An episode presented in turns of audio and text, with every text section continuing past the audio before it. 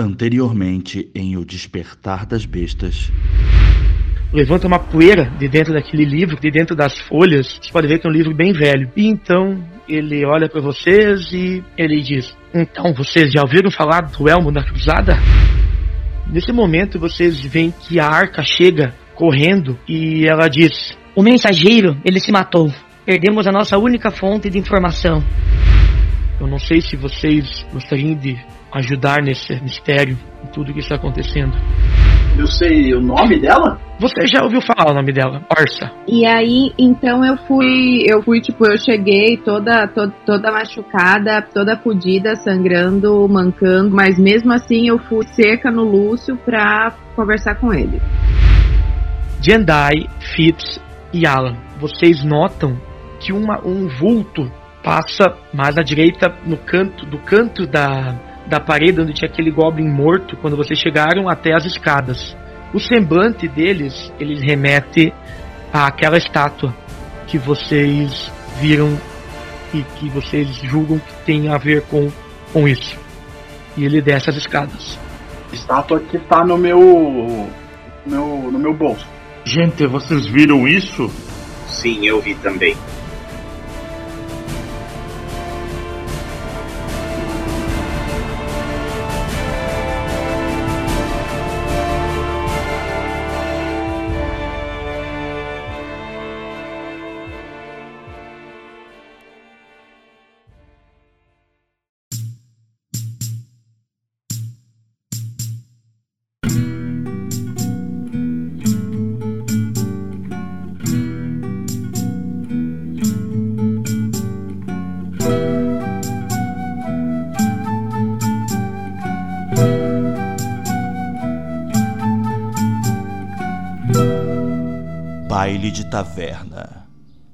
RPG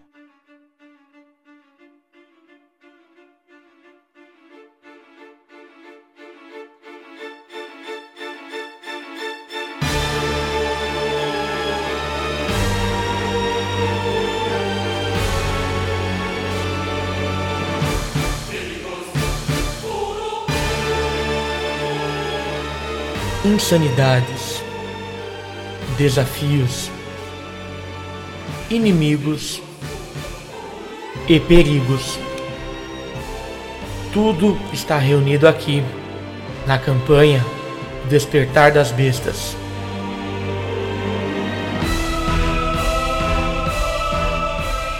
Prepare-se para embarcar em um universo épico, onde toda a realidade que conhecemos em nosso mundo atual é colocada à prova de todas as formas possíveis.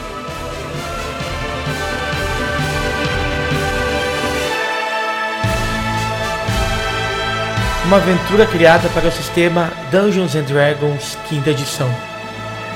Oferecimento Baile de Taverna Podcast.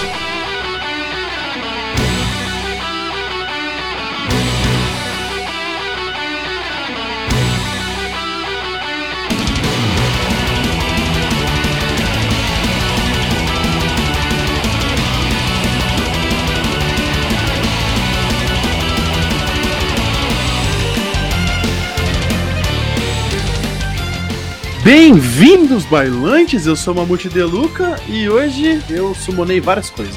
Fala galera, aqui é o Fuscaldi e hoje vocês vão descobrir que talvez Jendai não tenha escolhido Thor à toa.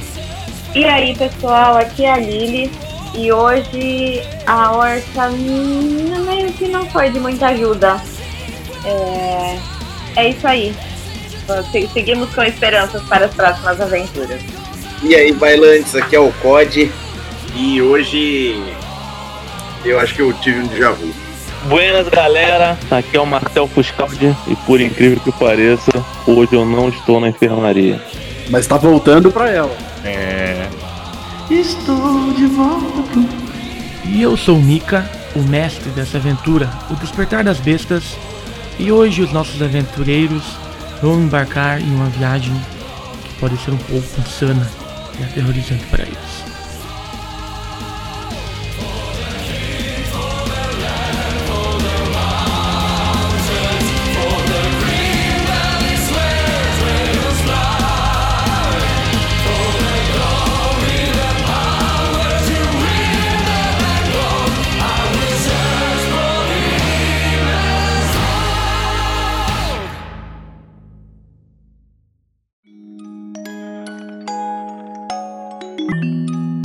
Para uma melhor experiência de áudio, utilize fones de ouvido.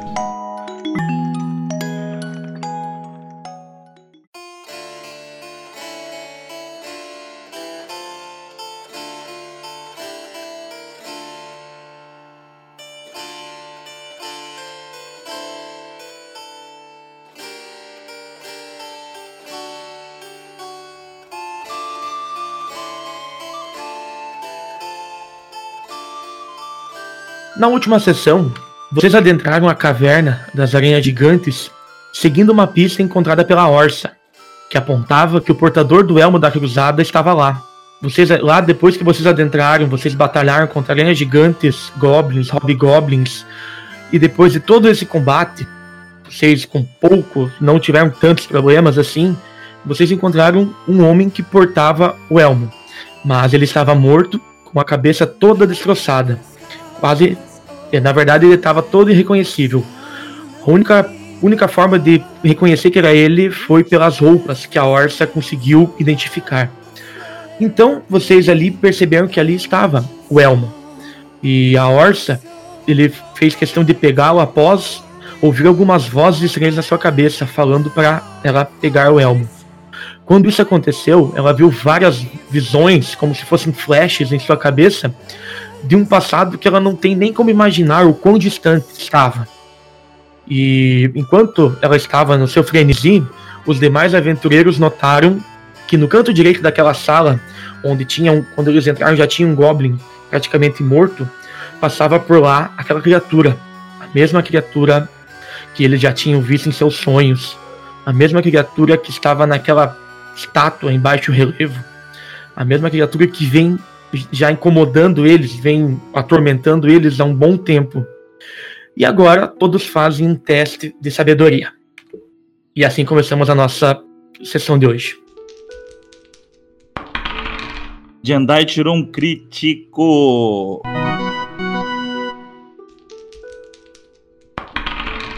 É, eu tirei um 17. Teste de sabedoria pura ou pela ficha? Cara, pela ficha. for pura, fala, rola um D20 todo mundo. Não adianta nada, a sabedoria é zero, então se for pura pela ficha é a mesma coisa. 18. Tá vendo como é que não adianta nada? Pô, lógico que adianta, tirou 18, velho. É, velho, é bom.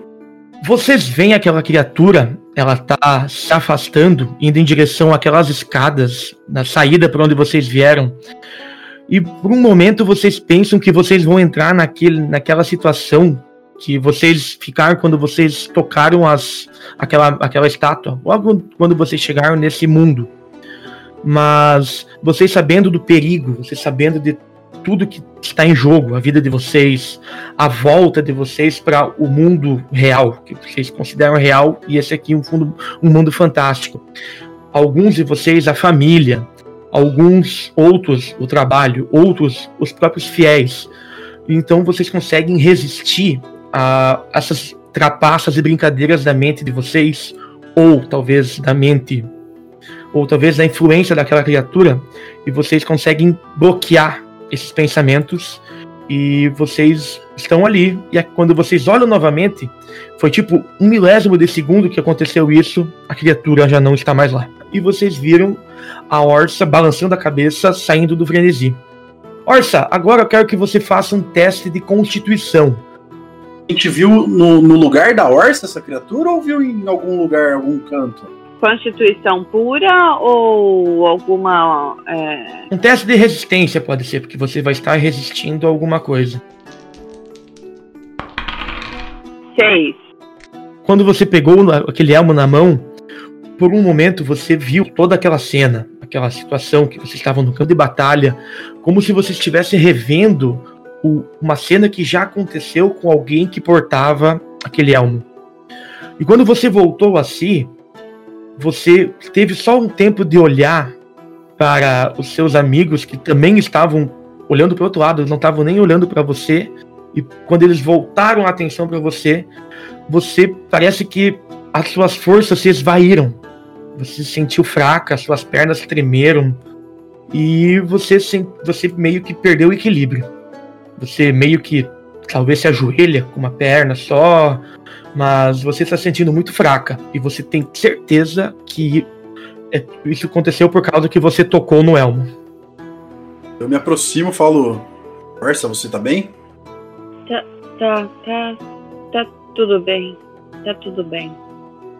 Aí eu tento levantar meio desequilibrado assim, apertando o elmo com mais força. É, Fitz, tudo. É, Fitz, é, dê uma olhada na, na moça que ficou. Parece passando mal. Sim, sim, posso ver o que está acontecendo. Não, não tem nada, não se preocupem, eu tô bem, foi só um momento de tontura. Só isso. Ah, podemos ir embora já. Eu olho pra todo mundo e falo: É, acho que é uma boa ideia. Vamos sair daqui. A gente, se ela consegue andar, a gente ex- examina ela melhor na fila. Vamos, vamos andando então. Eu tirei 22. Crítico! Alan, quando vocês viram, vocês giram os, os calcanhares para você sair, você, se você lembra que tem o corpo do homem ali ainda, e você, você imagina que como ele é um viajante, ele deve ter mais alguns pertences que podem ser úteis, que podem dar algum dinheiro, ou até alguma pista do que, o que vem pela frente. Certo. Eu vou até o até o homem e vasculho os bolsos, vasculho as, as algibeiras dele, a mochila, se tiver, buscando algo que seja interessante. Você investiga ali, ele tem uma bolsa, você encontra algumas roupas velhas, algumas um pouco melhores. E além disso, nos bolsos você dá uma, uma vasculhada e no geral você encontra 30 moedas de ouro, um pedaço como se fosse de um quebra-cabeça de uma pedra que tem algumas escritas estranhas entalhadas. E ela parece que ela, sendo parte de um quebra-cabeça, ela parece que está incompleta como se de uma pedra que tivesse toda uma, uma escrita, essa fosse uma parte de quatro ou talvez mais. Mas você pode ter certeza que essa é a parte de um dos cantos, do canto inferior direito. Além disso, você encontra um broche em forma de uma espada, só que ele está disposto como se fosse uma cruz, sabe? A espada ela está virada para baixo e esse broche ele tem uma correntinha na onde que ficaria onde você pegaria a, a espada e tem uma carta que ela provavelmente, aparentemente, o cara tentou queimar antes de chegar. Ela tá jogada um pouquinho pro lado. É, então é isso. Eu vou entregar a carta pro Jandai, o broche pro doutor e a peça para a peça do quebra-cabeça pra Ladina, pra Orsa. Eu digo pro Jandai, Jandai, se você puder ir lendo a carta enquanto a gente caminha, eu vou na frente pra qualquer susto que a gente tome. Aí eu saio pelo buraco da parede, com o escudo na frente, espada apoiada em cima do escudo, assim, com a ponta pra frente, e saio andando em direção à saída da, da caverna. Eu vou ler a carta enquanto caminhamos. O papel está meio chamuscado, tem partes que não dá para ler, mas ela diz é caro. Aí está queimado. Os boatos que você comentou comigo estava, estão no continente perdido. Descobri uma forma de chegar até. Um único marinheiro poderá levar. Você poderá encontrá-lo em Watt. Ele não confia em ninguém. Acredito que entregam. Confie em vocês. Estarei esperando por você lá, docas de Waterdeep, a sudeste. Procure por Capitão Max. Diga que não, não queimada papel enviou vocês até ele. Atenciosamente, Larry. Que estranho. Então alguém tava indo pra Waterdeep? Vocês conhecem algum Capitão Max? Algum Larry? Não. Talvez Orsa que vive por aqui? Capitão Max? Larry?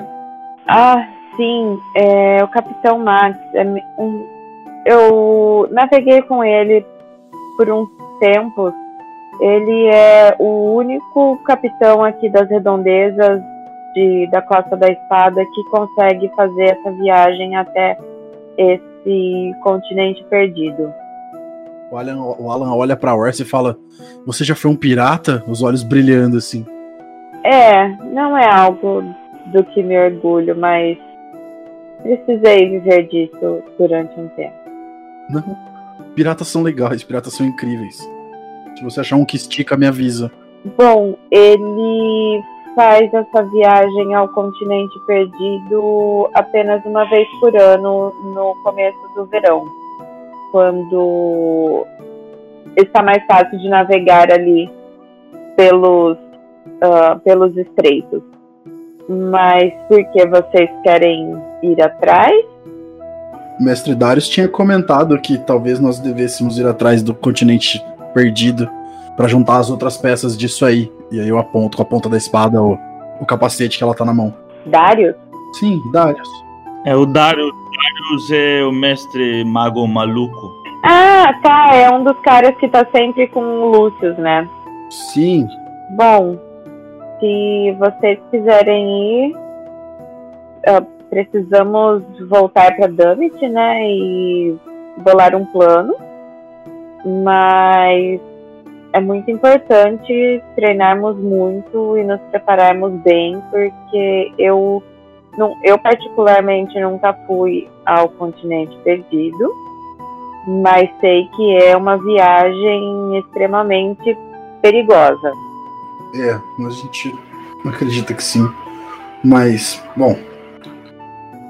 Concordo, a gente precisa se preparar melhor. Vamos, chegar, vamos voltar para Dummit e ver o que, que eles têm a dizer sobre esse elmo e os próximos passos.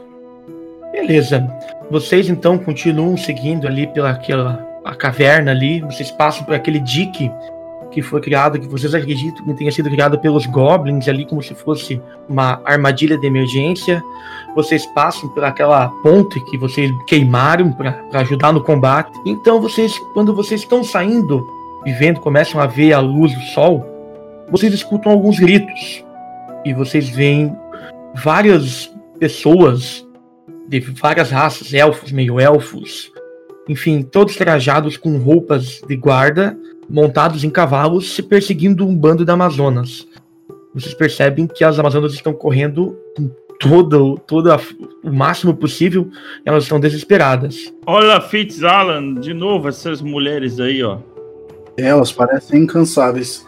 Marcel, você está, você e um grupo de guardas estão perseguindo um grupo de amazonas que estavam ali por perto da, da torre de vigia ao norte da vila e vocês estavam perseguindo elas e vocês sabem que elas são uh, alvo fácil. Vocês vão avançando atrás delas de cavalos e ao longe vocês conseguem ver um grupo de pessoas que também são bem conhecidas de vocês, que são seus companheiros da Terra. Então vocês terminam de matar aquelas Amazonas e as que não tentaram fugir mais, desistiram de fugir, vocês prendem, amarram, e então você chega perto e você percebe que o grupo de vocês, grupo, os seus amigos da Terra, estão junto com uma pessoa que é muito próxima do Lúcio, que é como se fosse uma pessoa de confiança como vocês, que é a Orsa. Você já tinha percebido que eles estavam, que ela estava na vila, mas você não sabia que eles andavam juntos. E aí, meus amigos? Quanto tempo, hein? Como é que vocês estão? Rapaz, Parece que tô tendo um déjà vu, parece que já vi isso antes. Déjà vu no sentido que já vi? É, realmente é. Aí eu, eu dei um abraço no, no Gendai e dei aquele tapinha na bunda dele. Ih, rapaz. Você saiu da. Saiu da enfermaria na vontade, hein, John? Não pegou a dona Liz, não pegou. Não pegou pelo jeito, que não. E sempre com essas brincadeiras inconvenientes, né? Meu Deus. Vocês, vocês já terminaram aí com essas Amazonas? Vocês precisam de ajuda? A gente tava voltando pra Dummit. A gente achou. A Orsa aqui deu uma dica boa. A gente achou uma peça dos itens que o Darius falou pra gente. Você tá um pouco mais corado? O que que aconteceu, irmão? Ah, e você de piadinha comigo, né? Safadão. É passar o mão na bunda de padre, pode, né? E você, eu, eu, eu falando com a, com a menina, né? Prazer, John Lúcio. Eu não, não fui. Esses caras são muito, muito, muito mal educados. Não me apresentaram você ainda. Prazer, John Lúcio. Só um adendo. Vocês sabem que esse elmo É um item muito raro, muito valioso e de extremo poder. Não é simplesmente ah, uma peça do quebra-cabeça. Não, é um item muito foda. É, a gente, eu só não quis dar pinta pros caras que tá ali em volta. Faz um teste de sabedoria aí, John Lúcio. Tirei um 18. Quando eles falam do, do, do elmo, você dá uma olhada pra ele, você vê que ele tem um brilho meio intenso, tipo, ele se mantém brilhando, mas é um brilho meio fosco, como se ele. e bem fraco. Mas ele, tipo, ele mantém sempre com aquele pequeno brilho. E ele te transpassa uma aura mágica. E parece que ele tenta se conectar à tua mente, mas a sua força de vontade, todo o seu treinamento, porque você não simplesmente treinou músculos, você tem que treinar a sua mente para enfrentar o perigo quando você foi, é, treinou para ser policial, a tua mente não te pregar peças. E você, quando você pensa que isso, isso aí pode ter, ele, talvez você sinta uma angústia por causa disso, você deixa esses pensamentos de lado e nada acontece. Sem contar o droga que a Elfa jogou na mente dele, né? É, isso aí. E vocês percebem que ele fita o, o elmo na mão da Orsa por um instante. E logo depois ele meio que volta assim. É com vocês. Eu falo, é, não, não, não olha muito, não, que dá, dá mais problema do que precisa. E esse aí meio estranho, né? É. A gente achou naquela caverna ali atrás. Essa aqui é um, um dos sete itens que o Darius está procurando. Isso aqui é muito poderoso. A gente precisa realmente voltar pra, pra Damit e de- de entregar isso pra ele. A gente não pode ficar andando com isso. Mas acharam assim? Acharam no chão? Assim? Tava de bobeira esse elmo? É, a gente achou com um cara morto, com uma carta. Vamos, vamos, vamos no rumo. A gente te explica no caminho. Vamos, vamos sim. Vem comigo que no caminho eu te conto. Ah, Vocês vão avançando pelas trilhas no meio da mata ali. É uma mata, essa mata não é uma mata tão tão espessa, uma mata tão fechada como aquela mata que vocês fizeram aquela missão onde vocês encontraram o, o mensageiro. Logo vocês chegam na torre de vigia principal, onde que leva mais ao norte.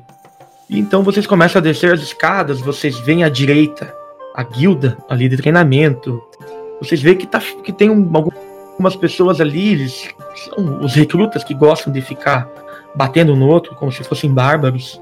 Vocês não notam a presença de nenhum dos mestres. E vocês já entram na, a- na área mais residencial mesmo. Vocês veem algumas crianças de várias raças brincando. Então vocês se aproximam da, do salão principal, o salão do Lúcius. E lá na frente vocês veem que estão saindo de lá todos os mestres e o Lúcius. Todos eles estão lá. É como se eles tivessem uma reunião. Eles estão saindo. Eles estão saindo. Saindo do, do palácio. Caralho, esses caras gostam muito de reunião, viado.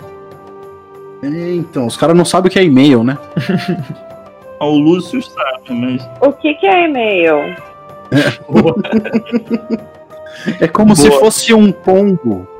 É como se fosse um pombo correio que chega na hora e vai pra qualquer lugar do mundo.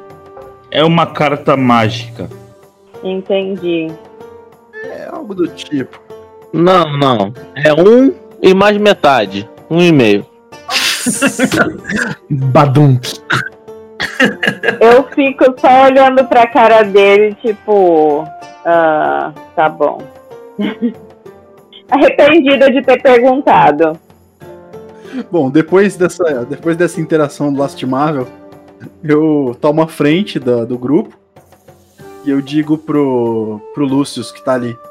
Falo, bom, mestre Lúcio, mestres, eu creio que infelizmente eu vou pedir que todos entrem novamente, nós temos algo muito importante a mostrar. Hum, e são boas novas ou devemos nos preocupar? Eu diria que os dois.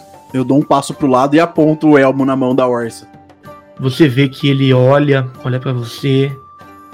E mas quando ele, ele, fica, ele fica te olhando, você vê que é um ser baixinho, barbudo, baixinho a padrões humanos, não um anão. né?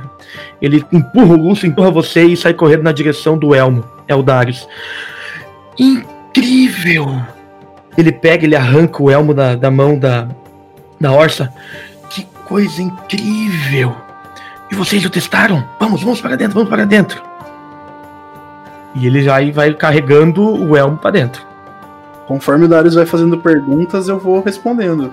Bom, vocês ainda você conta um pouco dos detalhes da, da missão, você enquanto o pessoal se assenta, e vocês olham que tá no, no centro da, da mesa o, tá o, o elmo e logo na frente do elmo tem o livro, aquele livro grande que o Darius tem com que falava sobre o elmo e, e, e todas as histórias antigas e ele tá folheando rápido ali procurando a folha, então ele encontra, ele lê um pouco, observa o elmo, e quando nem todos ainda sentaram, ainda não são bem posicionados, ele fala: Nossa, esse item é uma das coisas mais incríveis que eu já vi na minha vida. Nós precisamos testar, nós precisamos testar.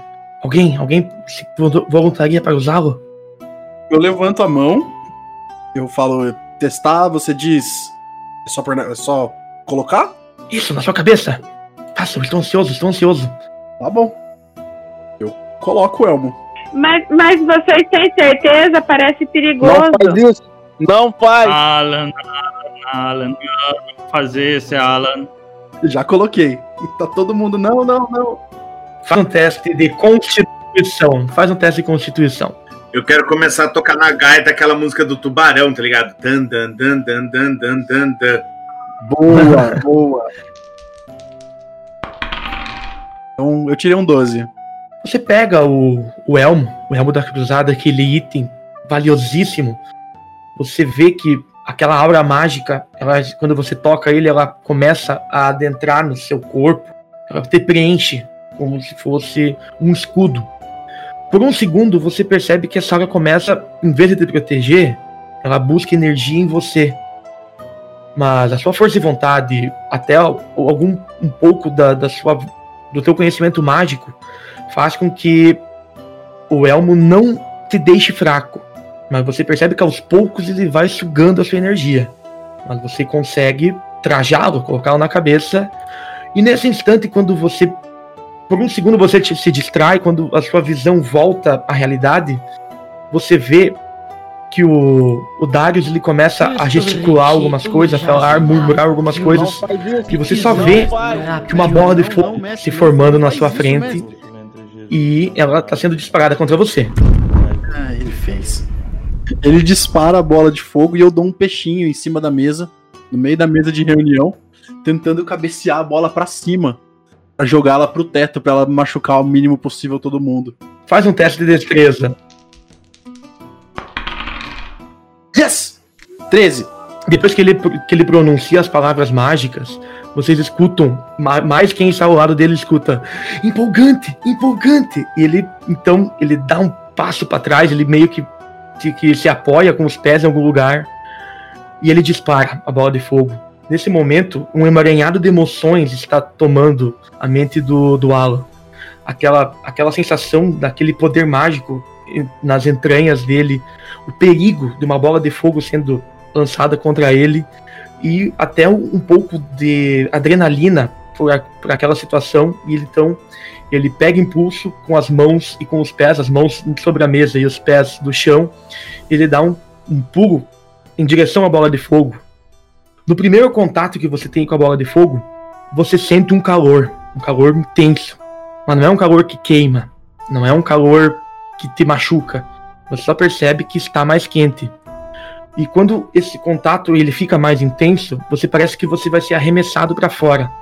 E por de alguma forma, a aura mágica daquele daquele elmo, ele te preenche mais ainda. E quando você percebe, quando você acha que você vai ser atirado para trás, você só percebe a bola de fogo subindo pro telhado e vários destroços estão caindo no chão. Mas como a bola de fogo tem um poder muito destrutivo, são pequenos destroços. Se eles tocarem a cabeça de vocês, vocês não vão se machucar, como se tivesse esfarelado o teto. Um estrondo gigante toma conta da sala e o Lucius, que nem estava ali ainda, ele tinha ido para naquela outra sala que vocês conhecem, que vocês foram no primeiro dia. Ele saiu dali com a cara toda assustada. Ele diz: O que aconteceu? O que aconteceu? Eu olho pra ele, tirando o elmo, falo: Nada não, só o mestre Darius, sendo ele. Chacoalhando a cabeça. Eu vou saindo debaixo da mesa. Vocês são irresponsáveis. Vocês quase destruíram na casa do Lúcio, seus retardados.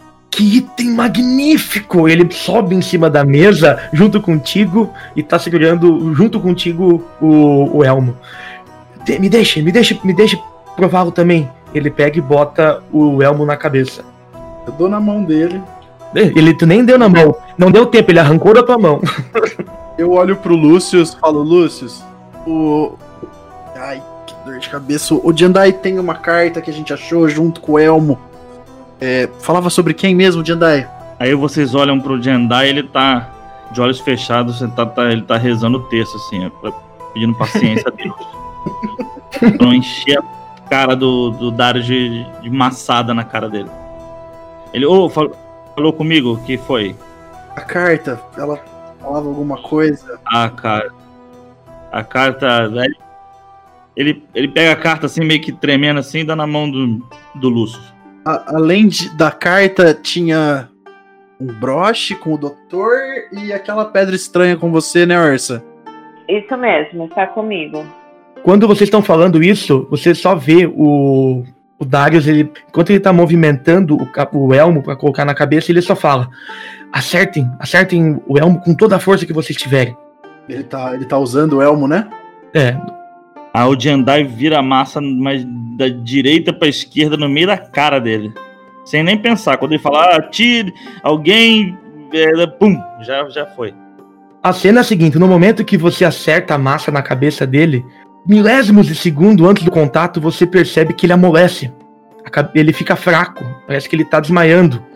E você acerta no elmo e o Darius junto com o elmo são atirados longe. E então você vê ele balançando a cabeça assim, tirando o elmo, e ele olha assim e diz: Esse elmo é perigoso, mas ele é incrível. E ele se agarra no elmo e ele, tipo, ele tá como se estivesse apaixonado pelo elmo. No caso, ele tirou um 7 no teste de constituição, ele ficou fraco.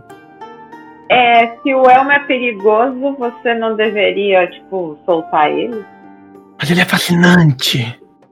Esse, esse elmo tem que ficar em lugar seguro. Mestre Lúcio, por favor, é, você que é, que é patrão desse lugar, resolva isso. Bom, no- quando tu fala isso, ele termina de ler a carta, ele bota ela de lado, passa pra arca, a arca tá ali somente julgando vocês com um olhar frio. Ela tá. Aquele olhar que principalmente o John Lúcio conhece muito bem. Pois o John Lúcio treinou com ela, ele teve um ótimo primeiro contato com ela. E. Mas ela não comenta nada. Aí depois disso ele comenta: Bom, se o destino nos leva até o continente perdido, nós só temos uma coisa a fazer. Pelo que eu entendi, esse esse Capitão Max só viaja no verão. E estamos na primavera, apenas o início da primavera. Temos então três meses para deixar vocês o mais forte possível. É, a Orsa tava falando sobre isso. Parece que eles se conhecem, não é? Viajaram juntos, acho. Eu olho pra Orsa esperando ela. É isso mesmo, eu naveguei por uns tempos com ele. E realmente ele só faz essa viagem ao continente perdido durante o verão. E você conseguiria algumas fontes, eu sei que você tem várias fontes, principalmente, pelo que eu entendi, é em Waterdeep, para saber o dia exato que ele vai partir. Não queremos perder isso por nada. E também não gostaríamos de perder nenhum dia de, de treinamento. Todo dia que ganharmos será de utilidade. Eu vou ver o que consigo com os meus antigos contatos de Waterdeep. Ótimo. Mas preciso de um tempo. Acredito que não.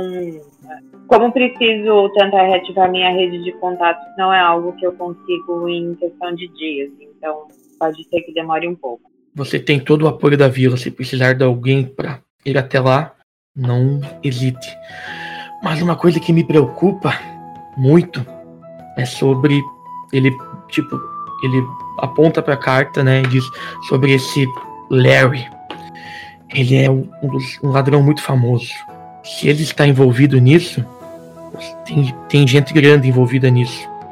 Talvez vocês precisam tomar muito cuidado.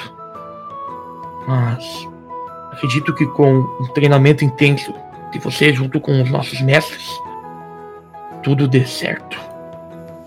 Tá bom, então. Então é isso. A gente vai treinar e depois a gente vai viajar com o Capitão Max. Pelo que eu acho que é o único caminho a seguir, não temos outras pistas. Quando ele termina essa frase, vocês escutam um barulho, como se um corpo tivesse caindo no chão. Vocês olham pro lado, Darius tá, tá caindo agarrado no elmo. Ele desmaiou de vez agora. Com um sorriso no rosto, assim. eu, vou, eu vou lá pegar o elmo e vou pôr em cima da mesa.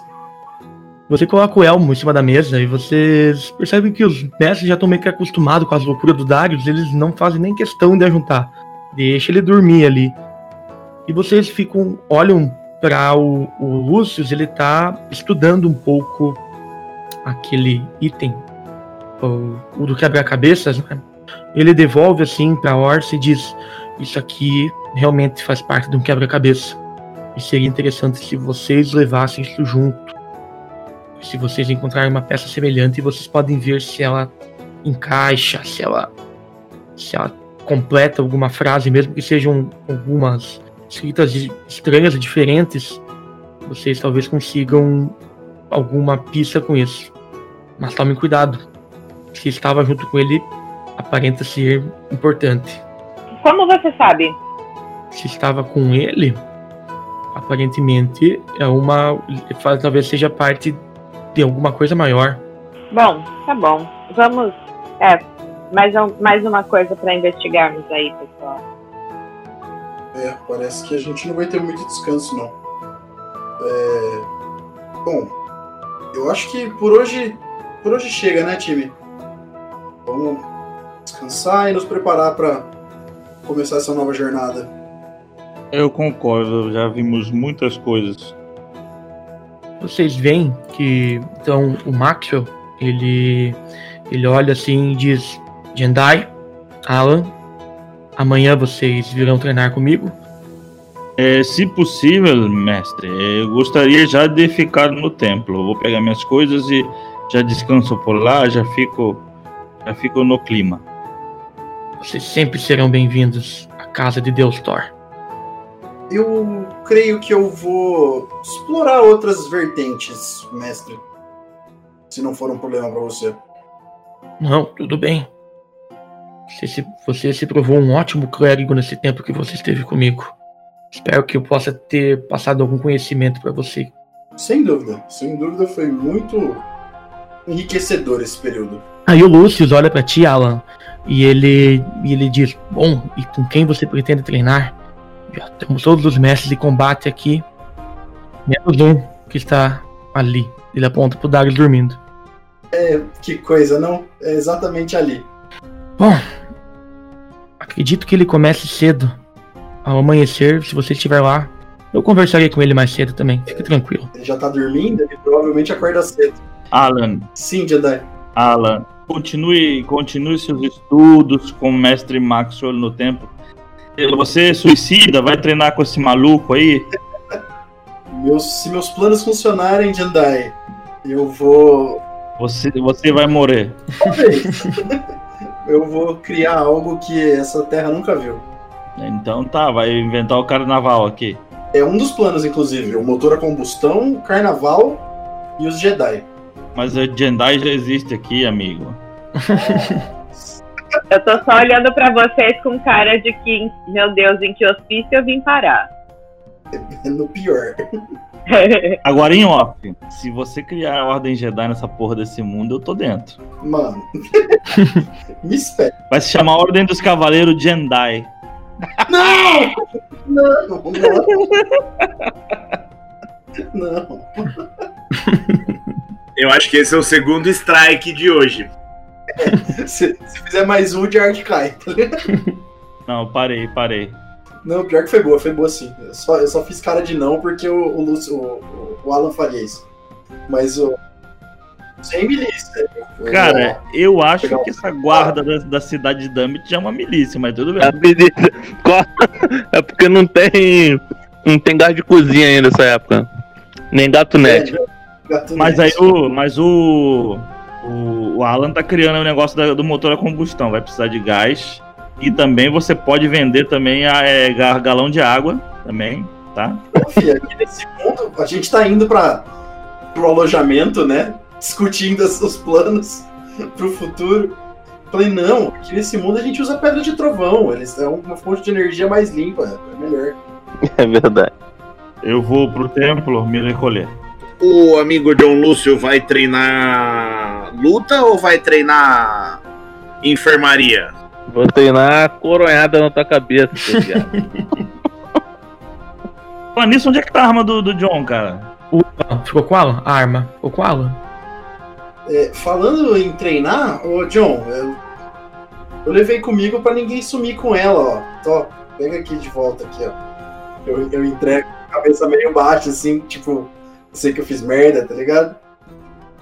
Mas com um sorriso no rosto. Obrigado por ter cuidado bem da dona Florinda. Uma- só uma, uma dúvida. Eu tenho quantas balas, Mika? Sete. Porra, só sete? Caralho. Da- nesse mundo, sete balas faz um estrago, cara. É. Eu vou para o templo, vou descansar. Vocês estão falando muita bobagem. Parece até noite que, que viemos pra cá. É, bom, eu também vou me recolher. Até, até logo, amigos. Beleza. Então vocês retornam até as suas devidas casas. Vocês meio que moram praticamente todos juntos, né? Tirando, com exceção do da Orsa, que ela tem a sua própria casa. E então vocês dormem. Tem cerveja na casa do Lúcio? O Lúcio provavelmente tenha. Tem na taverna também. E aqui. Ah, eu queria tomar uma, umas taças, de, umas canecas de cerveja antes de dormir. Não quer no, no- no- na taverna? Pensei que o Argus ia falar, eu quero tomar uma IPA. É, vou, vou lançar a IPA nesse mundo, velho. Eu vou então, eu vou rapidinho na taverna, vou tocar alguma coisa lá, mas não quero demorar muito por causa- pra não demorar o, o roleplay. Mas eu queria ir na taverna só tocar alguma coisinha lá no palco e tomar umas, umas canecas e ir pra casa descansar. Você chega lá, quando você fala ali sobre tomar uma cerveja, o, o meio orc, aquele que vocês conheceram no início, ele é. Ele sabe que ele vai num. vai fundo numa cerveja, ele diz, Oh, eu te acompanho. Venha comigo. e vocês saem juntos até lá. Chegando lá, o, o gringo atende vocês e você pede pra tocar uma música, pede uma caneca e você acaba até ficando mais tempo do que você queria. Óbvio, né, velho? Ninguém fala, ah, vou na taverna rapidinho ali. Não vai, né, velho? vocês acabam vo- do- veio que você fica um tempo a mais, você não precisa pagar nada pela cerveja. O, o Page pagou algumas, o Gringo pagou outras. Alguns dos guardas que, que vocês já meio que conhecem em- junto e que o John Lúcio apresentou para vocês, eles pagam mais umas e quando vê já tá mais tarde, o pessoal tá indo embora e daí tu resolve ir embora também e vai para sua casa. Vai você e o Baji vão cantando na rua, cantando uma música. Pode escolher qual música vocês querem. Caminhei sozinho pela rua. Ou é essa ou boate azul, né? Acho que eu Ai. tenho que ser essa ou tem que ser boate azul que eu vou ensinar pra ele, né? Eu acho que é justo. Aí a, sonopla... Aí a sonoplastia resolve, né? O que ele, qual, qual ele tiver mais inspirado no dia. Mano, na, na próxima para de D&D, o Argus tá proibido de ser bardo, velho. Só dá trabalho.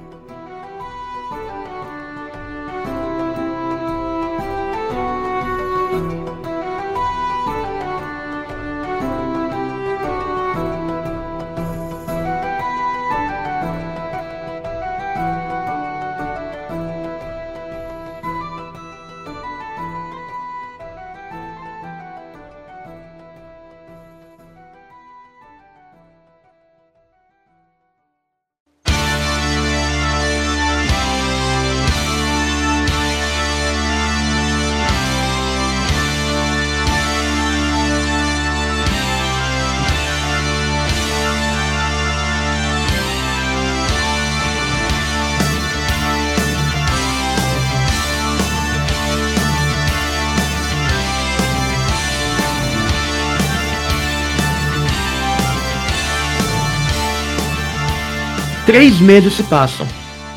No reino dos mundos esquecidos, os dias se passaram e vocês estavam se aproximando do solstício de verão, um feriado anual que comemora a troca das estações, da primavera para o verão. A cada dia que se passava, as temperaturas ficavam mais altas, sinais apontando que vocês estavam cada vez mais próximos do Eliases, que na língua de vocês, na língua comum, significa o alto sol.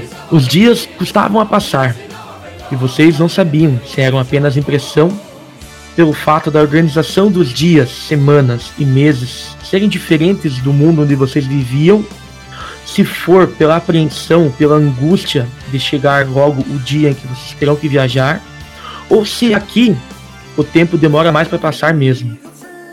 Nesses três meses, os ataques das Amazonas à vila de Damit se tornou ainda mais constante, sendo que todas as tropas estavam imbuídas de proteger as fronteiras. Mediante isso, Mirabai proibiu a entrada de novos recrutas nessa vila, até que a situação tivesse resolvida. E em contrapartida, Mirabai mandou soldados para vigiar as fronteiras. Enquanto isso, Darius mais coisas o da cruzada. Aparentemente, ele não estava com toda a sua força, ou pelo menos não com a, toda a força que a lenda contava. Ele não sabia o motivo, mas parecia que ele já fora mais poderoso. Mas algo ou alguém o deixou mais fraco. Mas mesmo assim, temia que seu poder de manipulação fosse perigoso e acabasse mexendo com a cabeça de algumas pessoas. E então ele fora trancado na sala de tesouros no subterrâneo da guilda de treinamento, um local que só pode ser acessado com seis chaves, todas elas distribuídas entre os mestres de combate e uma sexta chave que ficava em posse de Lúcio. Nesse meio tempo, vocês também treinaram e vocês atingiram o level 3. Então, vocês já tiveram todo uma preparação para partirem para a viagem. Vocês têm uma carroça com com mantimentos, abrigo, tudo que vocês precisar para essa viagem de 15 dias. E nesse meio tempo, a Orsa ela conseguiu entrar em contato com seus antigos contatos. E vocês sabem o dia exato. Vocês estão saindo hoje com 17 dias até o dia da, da viagem. Ou seja, vocês têm dois dias de vantagem. E vocês sabem que vocês terão que se encontrar com um dos seus um dos contatos da Orsa lá no cais de Waterdeep, no um dia antes da partida do, do navio. E é com vocês. A gente tem dois dias até seguir viagem. Não, vocês têm do hoje para vocês ter dois dias de vantagem caso aconteça alguma coisa. Ah, agora entendi. Ainda com dois dias de antecedência. A gente combinou de seguir viagem logo cedo, bem de manhãzinha, é isso? É com vocês. Vamos subentender que a gente, assim que o sol raiasse, a gente seguir viagem para poder pegar bastante estrada com um dia claro. Parece uma boa ideia. Parece razoável. Então, beleza, vamos, vamos, vamos pegar a estrada, galera. Beleza, então a gente já, já, já reuniu o grupinho. É, meio que combinamos ali na, na, na casa, na sede, né? Da cidade ali, na, na Praça Central. Eu já tô lá com a minha mochilinha, já tô todo equipadinho já. Preparou as magias pra viagem, que são mais úteis. Já, já tá preparadíssimo já. Então, vocês recebem as últimas recomendações do, do Lúcio e dos seus mestres. Eles, eles o Maxwell tá ali também para dar a bênção a vocês, para vocês irem acompanhados da presença dos deuses. E na medida que vocês vão saindo da cidade, vocês percebem que o povo de Damit, ele já considera vocês como se fossem pessoas importantes. As pessoas todas ali se reuniram para se despedir de vocês, para desejar, desejar boa sorte. Algumas deram alguns alimentos, algumas ações, outras algumas frutas. As crianças, elas já ficam dando tchauzinhos, sorrindo. Vocês podem até escutar. Quando eu ser grande, eu quero ser igual eles. Corajosos, eles são corajosos, eles combatem as Amazonas. E todo nesse clima.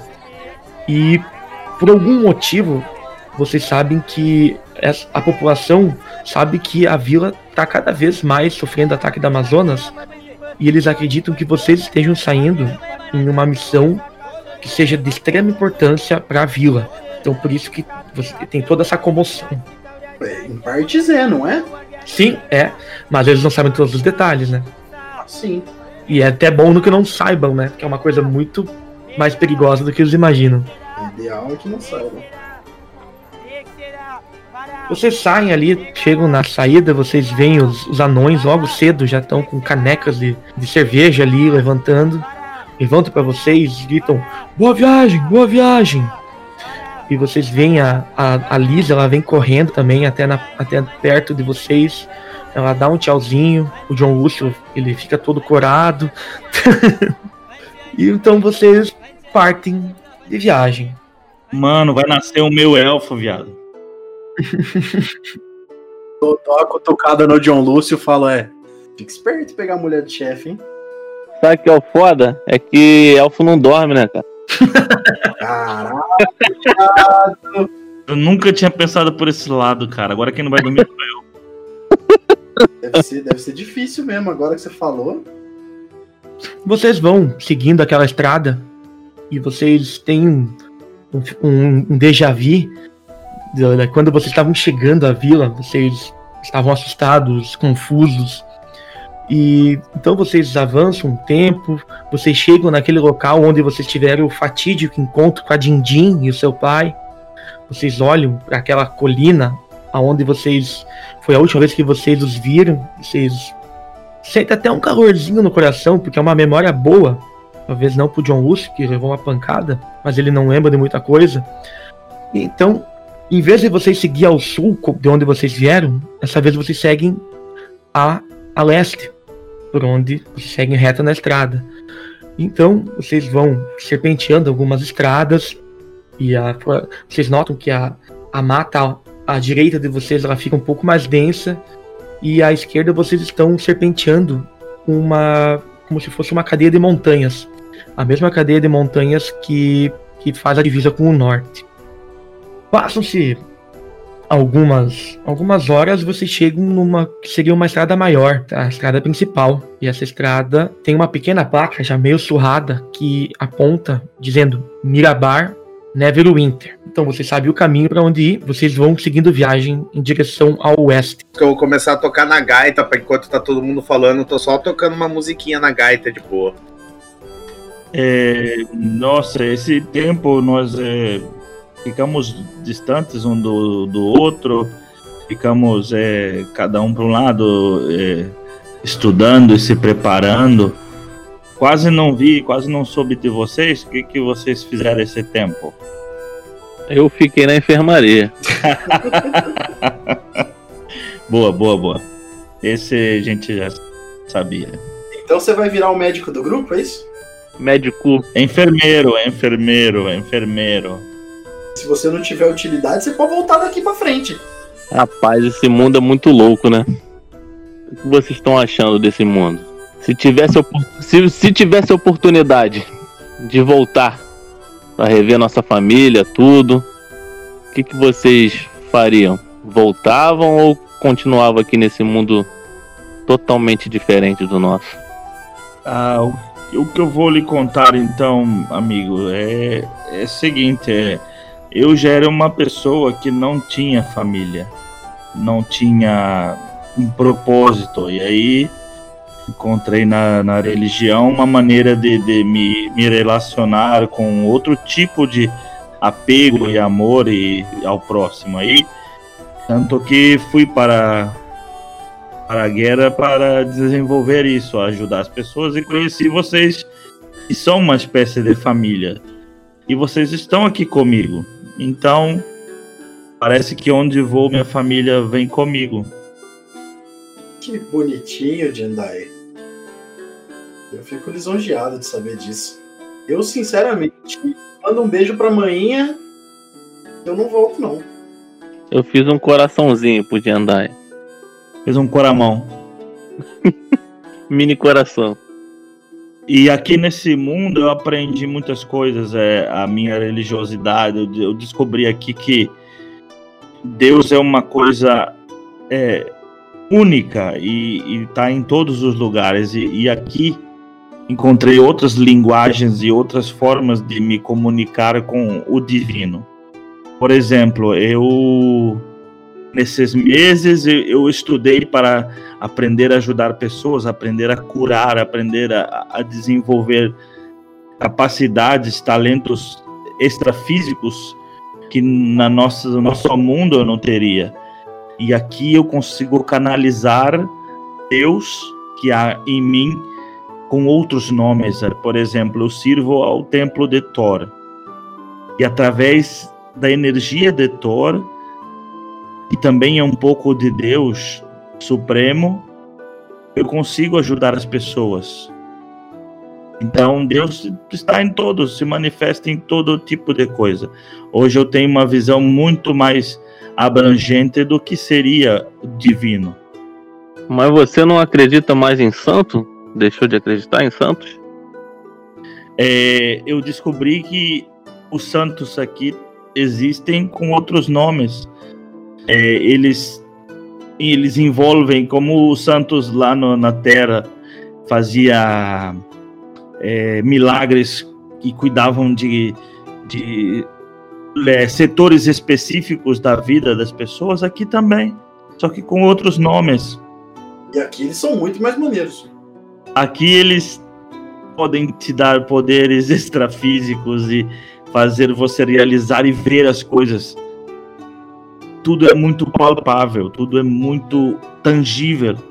Então é mais aflorado aqui, tem um, um contato mais próximo com o divino.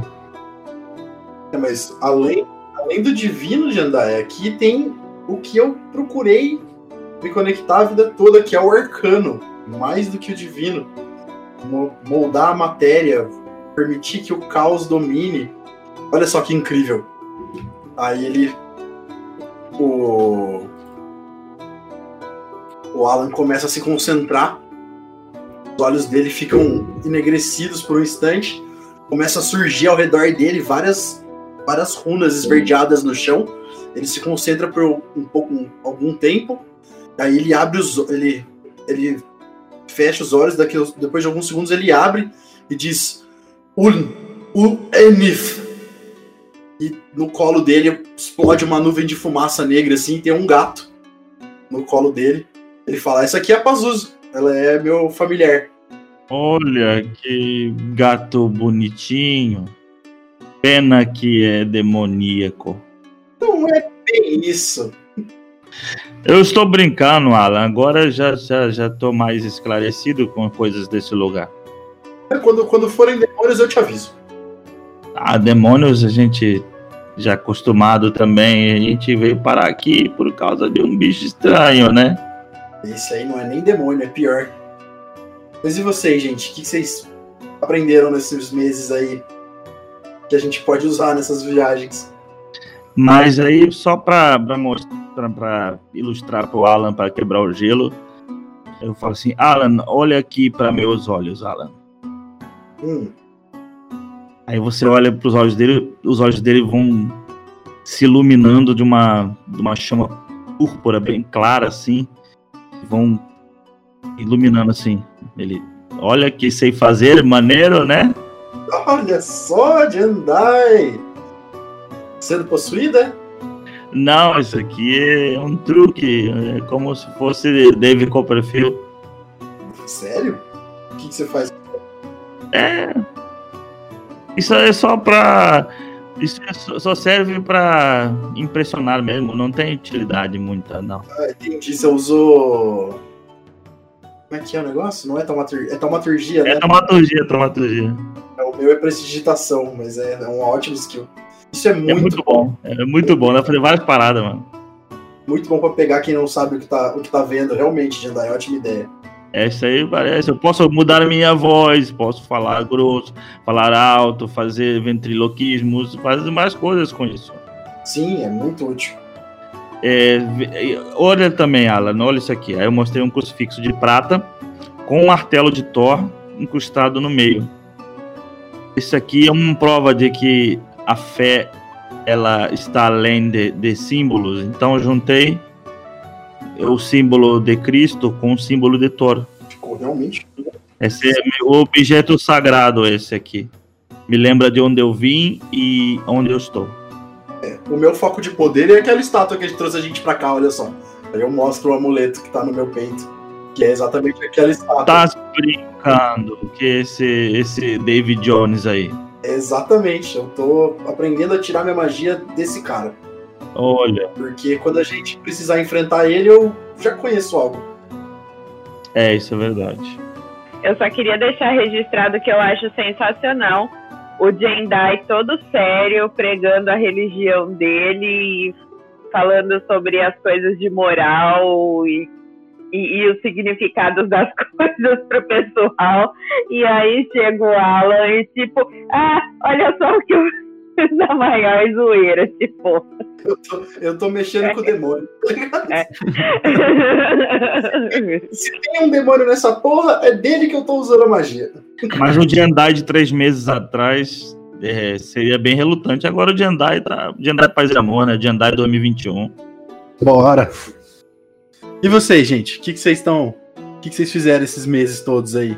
Eu aprendi bastante coisa nesse tempo que eu passei. Uma das coisas que eu mais gostei foi a teatralidade deste mundo que eu aprendi. Que as coisas deste mundo são diferentes do nosso.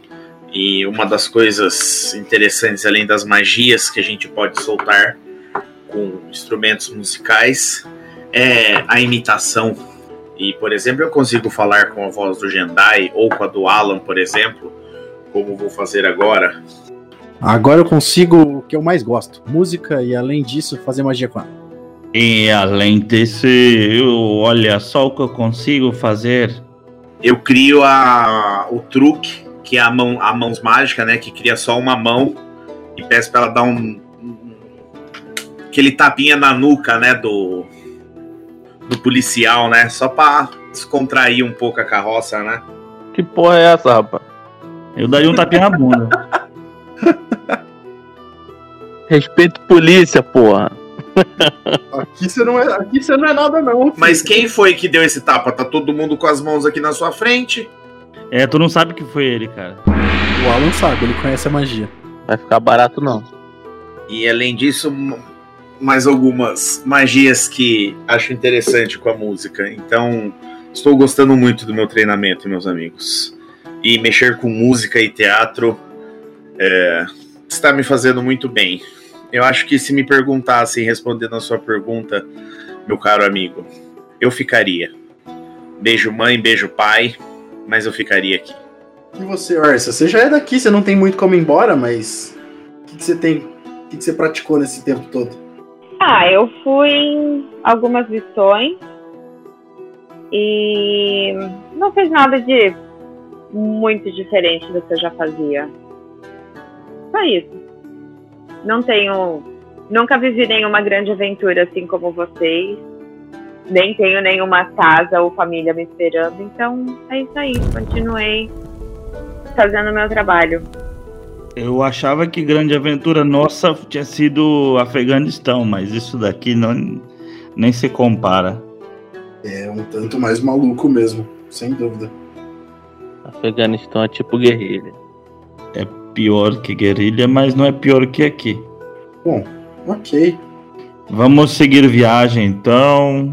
E o Fitz pode tocar algumas músicas de nossa terra para lembrar, para Orsa conhecer música de nossa terra também. Sim, sim, claro. Manda um pagodinho. que vai tocar? Não vou pedir nada específico que eu já vou. Eu tô quase apanhando do sonoplastia. Ele, ele decide. ele, ele, ele escolhe quando ele for fazer. Não, é. é- Ele que escolhe, velho. Eu Intimidaram harpa, o Bard, Eu velho. tenho a harpa e eu tenho a gaita. Ele que escolhe o que, que ele quer fazer lá, que música que ele quer. Acho que pode ser na harpa, porque na harpa. Na, na harpa dá pra cantar. Aí ele me fala que música ele quer, depois eu gravo cantando, viu, Fusca? Pô, cara, você pode tocar qualquer coisa aí, cara. Toca, toca Raul, toca Raul. Não, pede, pede uma pede, pede Engenheiros do Havaí. Do Havaí eu consigo cantar legal.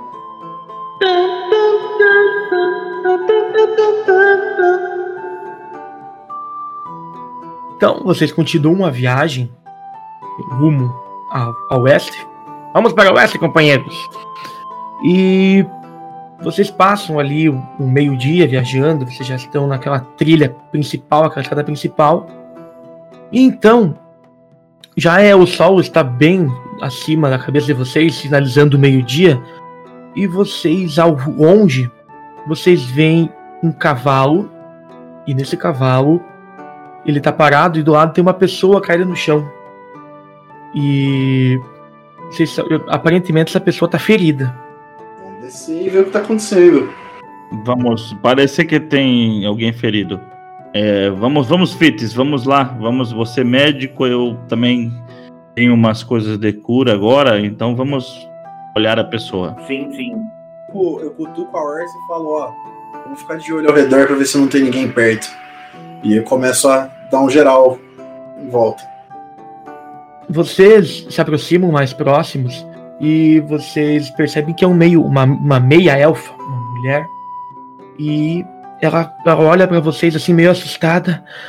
Ela olha assim, olha de novo e ela, ela diz tipo assim: bom, bom, eu achei que vocês fossem daqueles que atacaram o nosso vilarejo, mas vocês aparentam ser, não aparentam ter as vestimentas deles. Mas eu acho que eu fui a única que sobreviveu, eu acho. Eu estou muito assustada. Meio elfa? Meio elfa. É, é, senhora está machucada, precisa de ajuda, comida, água. Ah, se você tiver uma água, eu aceito. Não, comida não, mas eu precisava chegar até, até a vila de Damit. Precisava relatar isso. O que, que aconteceu, senhora? A senhora foi atacada? Sim, os homens vestidos com umas roupas escuras chegaram lá. Umas, mag umas magias muito estranhas, uns fogos da cor verde. E é muito estranho. E eu não sei o que aconteceu direito, eu não sei explicar, mas aconteceu e. Ó, eu não sei, eu só preciso voltar pra Damit. Mas eu não sei. Eu tentei pegar esse cavalo pra fugir, mas, mas eu não consigo, eu não sei controlá-lo. Eu caí aqui e me machuquei a perna. E a senhora tá sozinha? Não estava, mas todos os outros morreram. Pelo menos minha família toda foi, foi morta. A vila toda destruída. Ela tá muito ferida? Como é que ela tá? Ela tá aparentemente com a perna, ela não consegue ficar de pé. A perna dela parece que, que- talvez tenha quebrado ou deslocado algum osso, um- alguma articulação. Eu teria que fazer um teste, eles teriam que examinar quem tem conhecimento de medicina para poder averiguar isso. É, eu achei que, achei que o doutor tinha ido ali exatamente pra isso, mas beleza.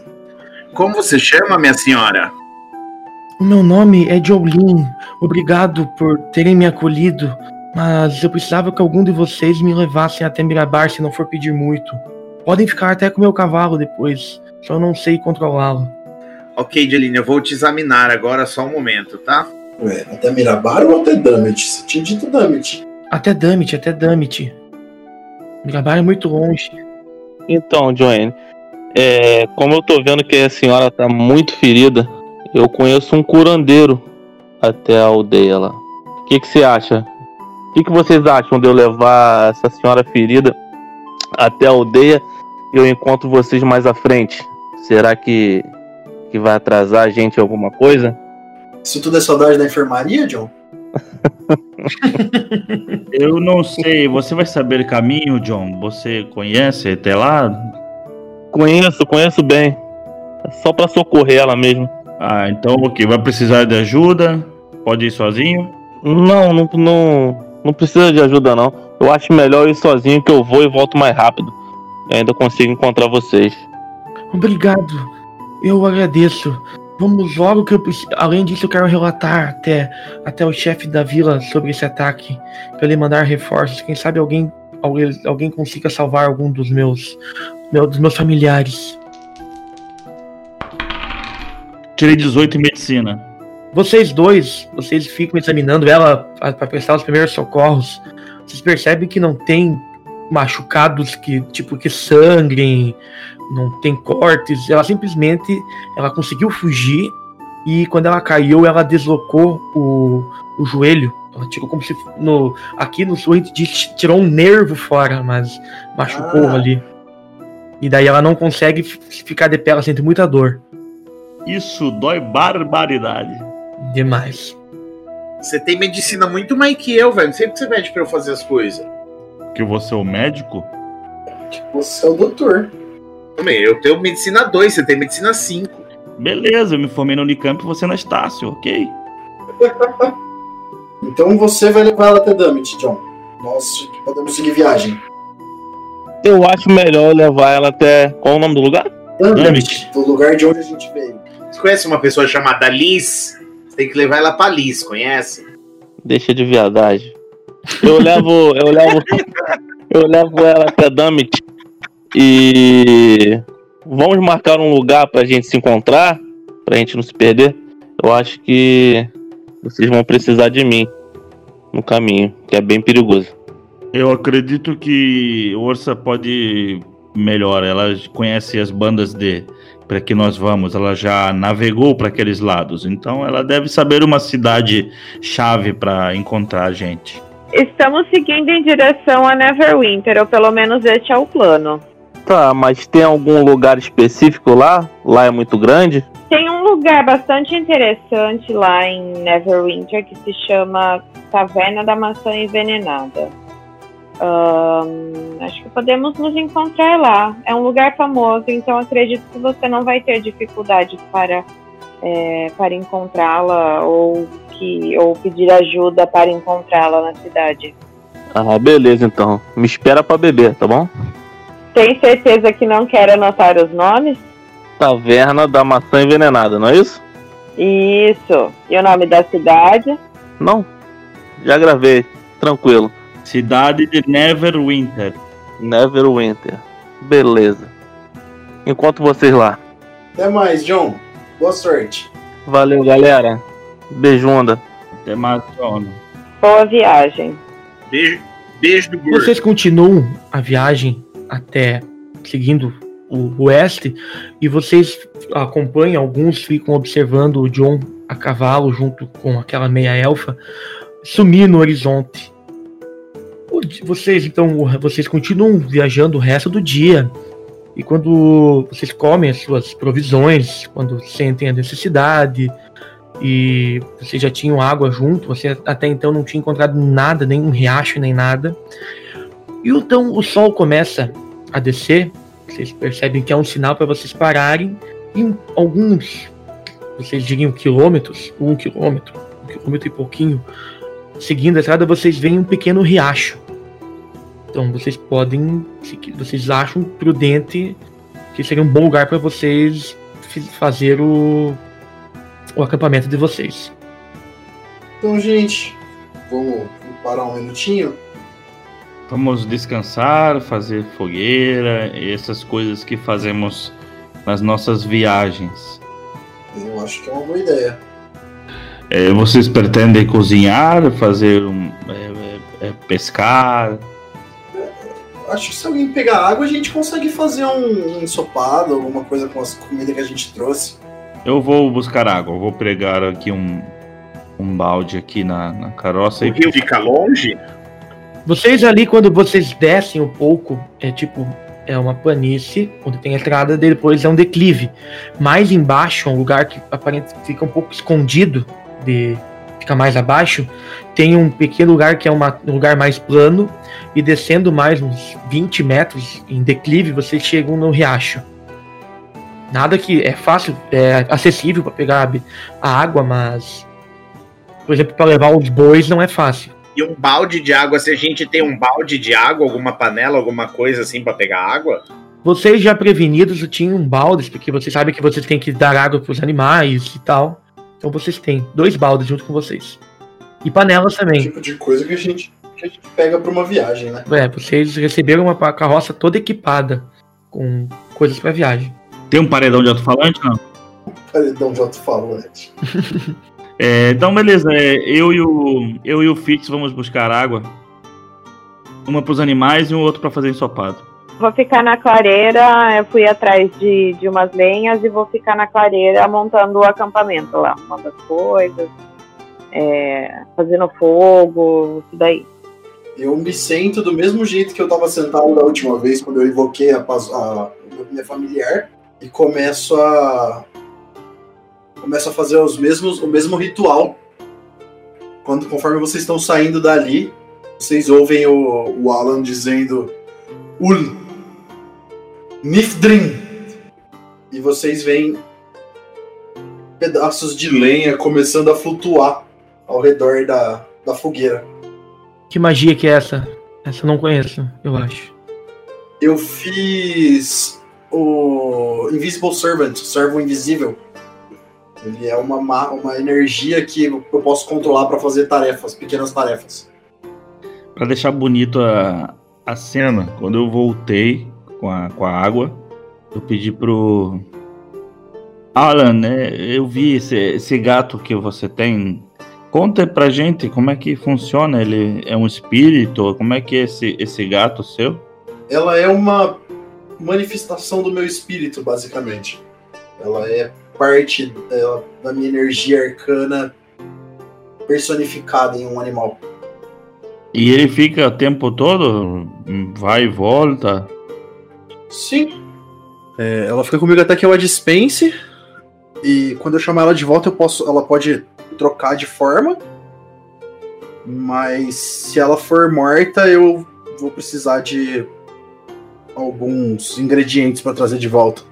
Mas ela pode fazer alguma coisa? Um truque? Pode ajudar em combate? Ela me ajuda nos combates, atrapalhando os inimigos. E eu posso transferir minha visão e audição para ela. Como um Game of Thrones. Como em Game of Thrones. Eu assisti esse. Muito bom, muito bom. Porque um clérigo africano assiste Game of Thrones. Fica aí a curiosidade. Por que não, tá ligado? Além de tudo, ele é estudioso, gente. E é, é, o Jendai, o Jendai é geek também, né? Eu imaginei o Jendai com a cara tipo um sorriso do orgulhoso. Eu assisti Game of Thrones. Esse, eu também. Isso, olha, eu, eu sei, eu saber o que você, o que você fala. Capitão América em Vingadores 2012. Eu entendi a referência. Eu entendi a referência. Vocês então reúnem o que vocês precisam, montam o acampamento ali, preparam ali as sacos de dormir que vocês têm, ou sei lá onde que vocês, o que vocês pretendem dormir. E então vocês terminam o, o, o- jantar de vocês. O que, que é o jantar mesmo que você preparar, Alan? Ah, um cozido, um. Pegar as carnes secas que a gente levou, com os. qualquer coisa e jogar na água ali, fazer um. Só pra não comer carne dura. Sim, a gente dá uma amolecida na carne. Aquela bela canja. É, exato, uma canjona. Sopão. É, qualquer coisa do O, tipo. o cup, cup noodles medieval. É uma Isso. carne que já vem meio salgada. O sal é uma é uma, uma iguaria aqui nessa terra. É uma, é uma iguaria nesse, nesse, nesse local, porque não tem oceanos por- tão próximos, então é uma iguaria, mas vocês, vocês conseguiram um pouco de sal. E então vocês fazem as suas refeições. O, o Fitz ele toca uma música para vocês, vocês conseguem se distrair um pouco. Vocês tinham por desacargo ainda de um barril de cerveja, até dois que os anões deixaram com vocês. Vocês tomam, vocês tomam um pouco. Então é a hora de vocês, vocês decidem que tá na hora de dormir, porque vocês têm um dia longo até o seguinte. O dia seguinte vai ser um dia longo. Como vocês vão se organizar para fazer? Vão fazer vigia? Vão fazer alguma coisa ao redor da, do acampamento? Ou vão simplesmente dormir e deixar a Thor dar a- a- o acampamento? Vamos fazer turnos, né? Hum, nós estamos em quatro, a gente precisa de, uns, de alguns turnos. Acho que duas, duas horas pra cada. Eu não, eu não sou muito bom nessas coisas, eu não. Eu, eu gosto muito de dormir, sabe? Então eu vou. Eu vou deixar um. Cara, com o primeiro turno, né? O... É isso? Eu fico com o primeiro turno. N- Não, na verdade eu vou fazer o seguinte. Ele volta àquele estado de, de ritualístico dele, né? Os olhos negros, as runas no chão. Depois de alguns instantes, ele abre os olhos. Ul Nidrin! Ao redor do acampamento, começa a flutuar um fio de prata ao redor do acampamento todo. E o Alan diz: qualquer coisa maior que um cachorro que cruzar essa linha vai disparar um alarme. Então, a minha parte do das vigílias tá paga, gente. Boa noite. E o Alan vai pra um canto com seu saco de dormir. Quanto que dura essa magia? 12 horas. Bom, de qualquer forma, vou fazer o primeiro turno. Aí eu pego, subo numa árvore, né? É, fico com. Tiro uma flecha da aljava, já fico com ela ali meio. Não, não vou ficar com arco e flecha preparado, mas assim, na mão, mais fácil, né? E aí eu fico sentadinha ali, né, no topo da árvore, observando a clareira e ao nosso redor ali na floresta. Então, os outros, os demais vão dormir e você fica ali em cima da árvore. E o, o tempo vai passando, você vai observando ali alguns animais silvestres, coelhos, algumas criaturas menores entram ali no acampamento e como o Alan tinha comentado, elas por ser menores de um cachorro, elas acabam entrando e não acusa. Você escuta o barulho do, do riacho correndo, algumas cigarras, o som da natureza. E em um momento você escuta barulhos de passos. Algo maior que o som aparenta ser algo maior que um cachorro, por exemplo. Mas como você tá com essa frase de maior que um cachorro, você pensa assim, bom, isso aqui é maior que um cachorro pelo barulho. Bom, enquanto a criatura não é, não ameaça atacar ou atacar o acampamento, eu vou deixar ela sossegada, ela não vou tomar ação nenhuma. Eu preparo. Tá, vou, tá vamos fazer assim então. Eu. Hum, preparo, preparo a flecha no arco, né? Puxo o, puxo o arco e aponto para a criatura, mas assim, se ela não atacar ou não ameaçar atacar o acampamento, eu vou deixar ela sossegada. Deixando ciente que você não viu o que, que era, você apenas ouviu. Ah, eu não vi o que. Tá, então, bom, de qualquer forma eu preparo o arco e fico mais atenta, né? Isso aí. Nada muda. Bom, você fica ali um tempo atenta, em prontidão. Você, quando você vê, ele é apenas um, um cervo. Ele tá caminhando ali lentamente, ele tá caminhando ali, ele não consegue enxergar muito bem, eu acredito que ele. Você acredita que ele não tem a visão, não consegue enxergar de noite, mas ele acaba eventualmente se afastando. Vai seguindo o som do, do riacho mesmo. As suas duas horas passam e você é a hora de acordar o, o Fitz, o Dr. Fitz. Você não entende ainda o porquê, o motivo de, de chamar ele de doutor, mas você acha até estranho, e mas você já se acostumou a chamá-lo de Dr. Fitz mesmo. Prova provavelmente a palavra a, a, a, palavra doutor não faz nem sentido. Exatamente. É, provavelmente ela, o nome dele é doutor e o sobrenome Fitz. É, faz mais sentido. E eu acho estranho esse nome. Provavelmente. É, porque não tinha doutor, né, na, nessa época. Toda vez que tu fala, do, alguém tu escuta doutor, tu dá, dentro da tua mente, tu dá uma risadinha. Então deu meu tempo, eu desço graciosamente da árvore, sem fazer muito barulho, né? E aí eu vou lá chacoalhar o Dr. Fitz. Ou, oh, é, Dr. Fitz, Dr. Fitz, acorda. É, seu turno. Ah, que, que, que foi? Seu turno de ficar em vigia. Ah, tá. Obrigado. Vou lá já. Eu vou ficar acordada mais um pouquinho ali em volta da fogueira, ver se ele não vai dormir de novo. Mas aí a hora que eu vejo que tá tudo certo, eu encosto ali e pego no sono. Beleza, tu fica ali um tempinho.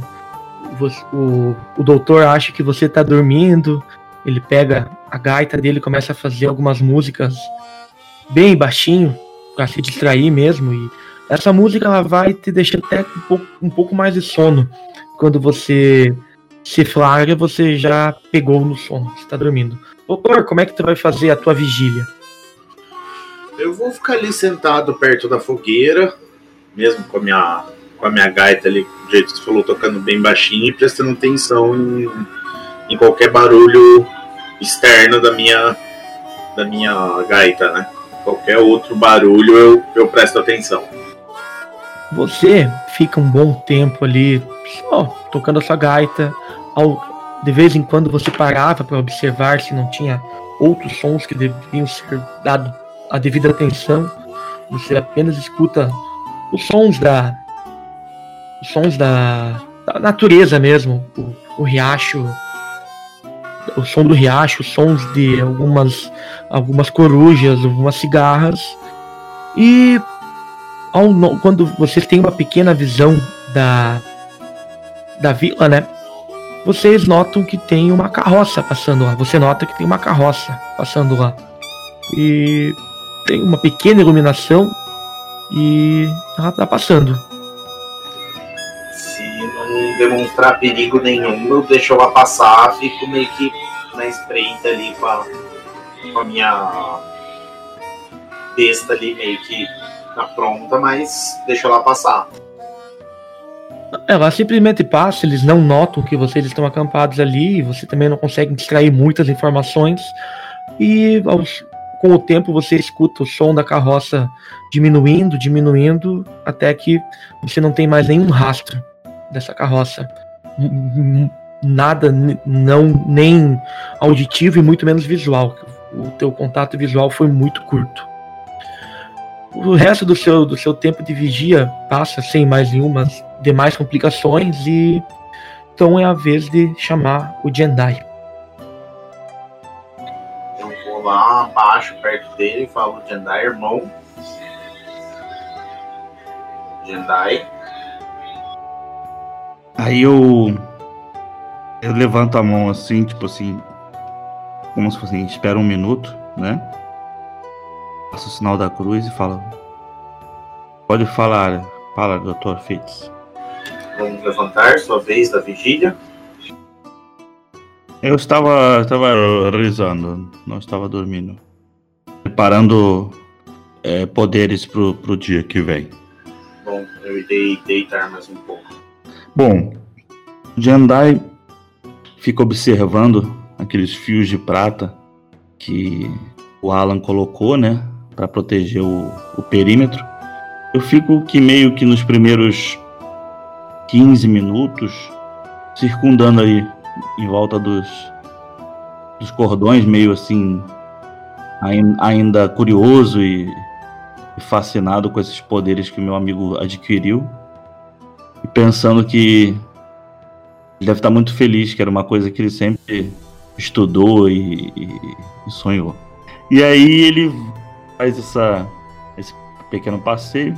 Ele senta ali mais ou menos a uns 3, 4 metros da, da fogueira, numa posição assim que ele consiga ver uma boa parte do, do perímetro. Você fica um bom tempo ali sentado, você continua ouvindo aquele o som que não para do riacho. As corujas, elas também estão fazendo bastante barulho, cigarras. Alguns animais silvestres passam por ali, alguns adentram o, o, o acampamento de vocês. E até então nada de estranho acontece. Você vê no horizonte, você fica observando aquele pequeno caminho que remete até a estrada e você vê aos poucos a, a luminosidade do sol começa a aparecer e vai criando uma penumbra. A sua visão vai ficando um pouco mais enegrecida. Aquela, aquela claridade que bate na, nas montanhas na sua frente ela te, meio que te cega. E por um minuto você pensa que você viu uma silhueta de uma criatura passando. Você pisca os olhos, coça eles, e quando você você abre os olhos e o seu olho ele se acostuma com aquela claridade misturada com aquela penumbra, você vê uma coisa que faz o seu estômago gelar. As suas pernas elas ficam bambas, você fica com um frio na sua barriga, você sente o seu coração ele batendo na sua garganta. Você lembra de quando você era um, apenas um estudante no monastério, de tantas vezes os seus mestres falarem sobre demônios, sobre as, as criaturas do mal, e você olha ali e você vê isso e você tem certeza que isso é o demônio. É aquela mesma criatura com tentáculos, humanoide que está passando na frente de vocês. Por um segundo, você fecha os olhos, torcendo para que ela simplesmente vá embora. Quando você abre os olhos, você vê ela na sua frente, mas dessa vez de uma forma diferente. Pela primeira vez desde que vocês têm tido todos esses contatos com essa criatura, ela olha para você. E ela olha no fundo dos seus olhos. Dentro você sente ela entrando dentro da sua alma. Você sente um vazio e faça um teste de sanidade. É 17. Jendai, você estudou por anos todos os ensinamentos, primeiro de Deus, o Deus que você considerava o Deus maior, na sua casa, na sua terra. Você sempre teve uma fé que sempre superou tudo. Você já teve muitas dificuldades na sua vida. Você, você teve uma infância difícil, com pouco dinheiro. Você sabe que a sua família sempre batalhou muito por você para te deixar, para conseguir fazer com que você fosse até o monastério estudar. É um sonho dos seus pais. Lá havia o preconceito por você era um dos poucos negros junto de muitos de outra raça, mas você nunca se deixou abalar. Depois que você veio para cá, você pensou que talvez fosse o fim. Você não via uma explicação lógica. Você não sentia também aquele contato mais direto com o seu Deus. Mas então, a sua fé, ela se tornou, ela transmutou. Você acabou criando a fé, laços com outro Deus, com Deus Thor. A sua fé, Jendai, até então ela nunca te deixou para trás. A sua fé é inabalável. E quando você você começou a sentir um pouco aquele vazio dentro da sua mente, você lembrou de tudo que você já passou, de todos os seus ensinamentos, e quando você olhou novamente, a criatura não estava mais ali. E assim terminamos a nossa sessão de hoje.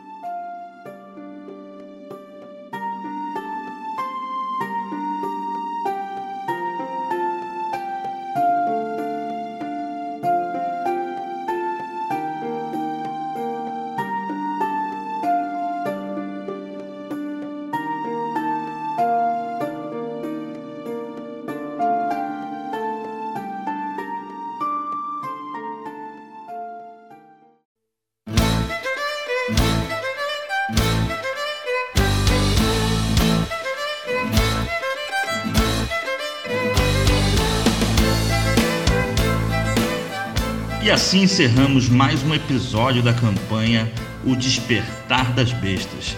Fiquem atentos às nossas redes sociais, arroba Baile de Taverna, no Instagram, Facebook e Twitter. Segue o baile.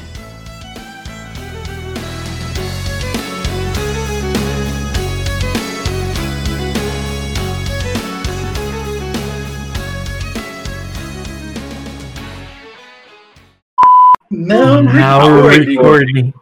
É um coral, ou seja, o cântico do- dos cultistas de Cthulhu vai ser Now recording. Nossa, podia, podia. Now recording, now recording. O- Ou pode o ser aquele bichinho lá do. Aquele bichinho do. O mago lá do. do. Caralho. Ololô. O Ololô, é esse mesmo. O Age of Empires. Ololô, ololô. Ololô, ololô. Tem um vídeo no YouTube. Tem um vídeo no YouTube que é 10 horas de Ololô. Nossa, que horrível. Eu gosto do 10 horas de Epic Saxophone Guy, com o Gandalf. Esse é bom. Mas, Tem só mas aí. tipo assim. É, só, não, só o Gandalf, Gandalf caçador de novinha.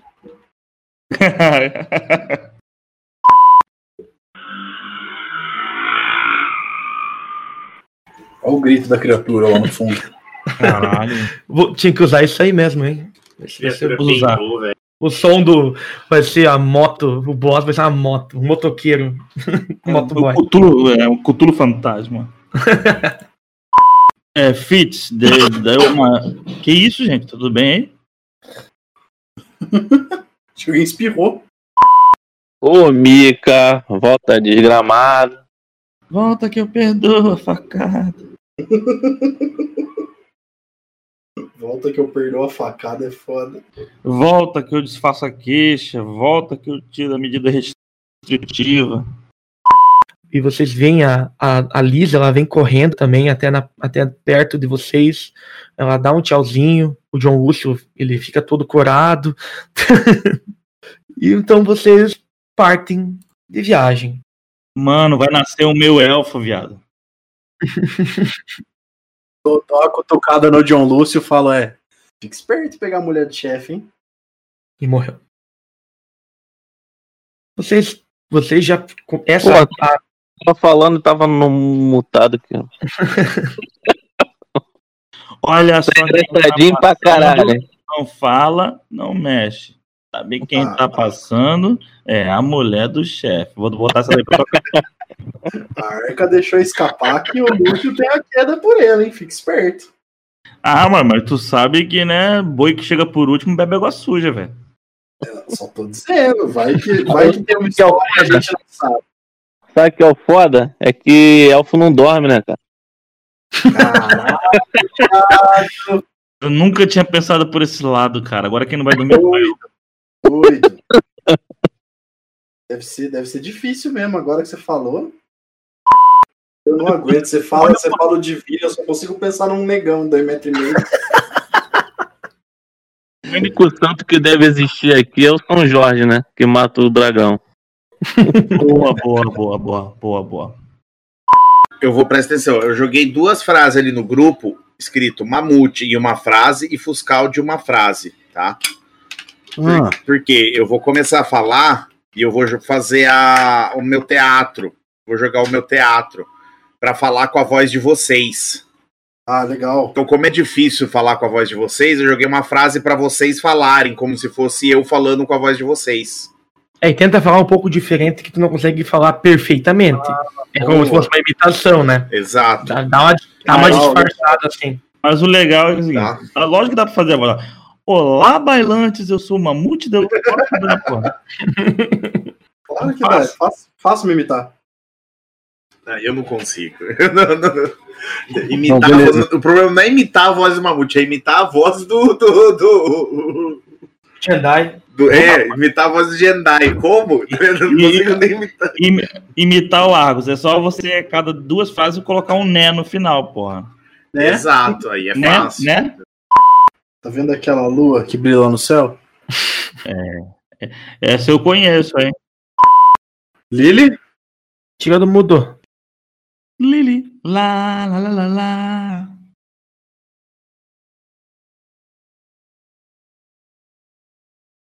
Lili, é, é, o Ursa não está muito pra conversa hoje, né? Alô? Aí. Alô? Ah, agora foi. Alô?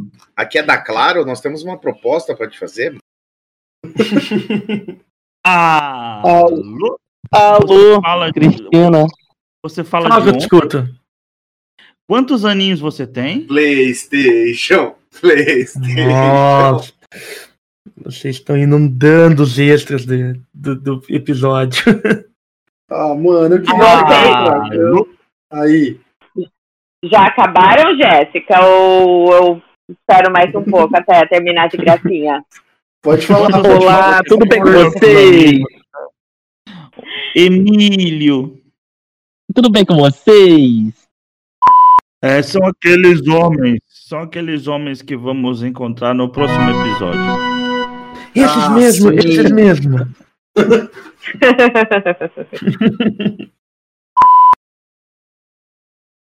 Ai, você sempre pede o nome, nome é brabo, deixa eu pensar. Porra! O, o meu nome. É totalmente relevante, nome- viado. O meu nome é Joanne. E obrigado por me acolherem. Ok, Joanne, eu vou te examinar não, não, agora. não. Refaz, refaz a cena aí. O nome dela não é Joanne, não. O nome dela é Jolene. É, pô, bem melhor. O meu nome é Jolene. E.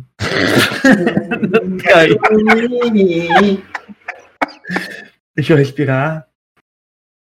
Meu A senhora é filha de Dolly Parton? Não. Jolie, Jolie.